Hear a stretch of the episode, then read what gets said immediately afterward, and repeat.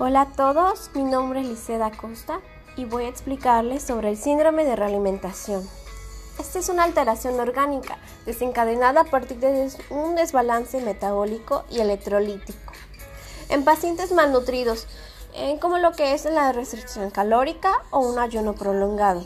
Este se presenta poco después de haber iniciado la nutrición, ya sea oral, enteral o parenteral en promedio a los tres días posteriores a la reposición de nutrientes.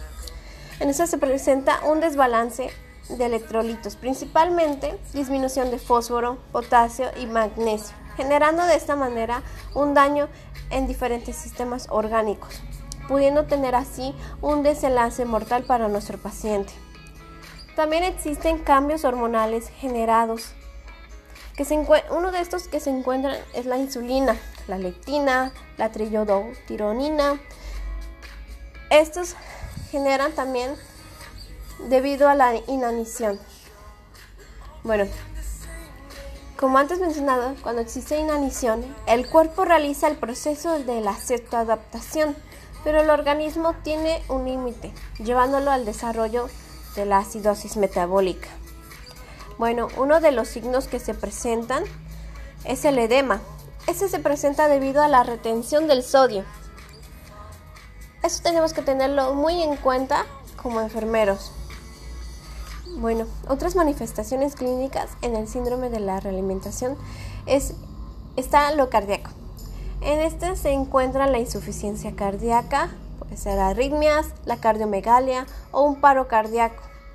En lo neuromuscular, en este existe confusión, ataxia, parestesias, temblor muscular, convulsiones, hiperreflexia, debilidad, vértigo, tetania, alteración de la personalidad, parálisis.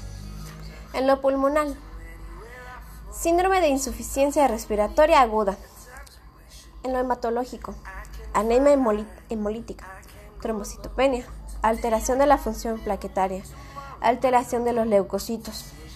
A nivel renal existe la necrosis tubular, aguda, acidosis metabólica ya mencionada, pérdida de bicarbonato y potasio.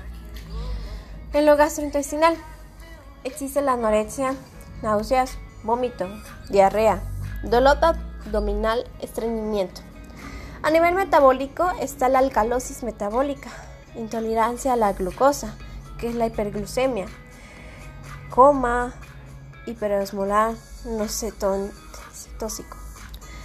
Bueno, esto es debido a disminución de los micronutrientes.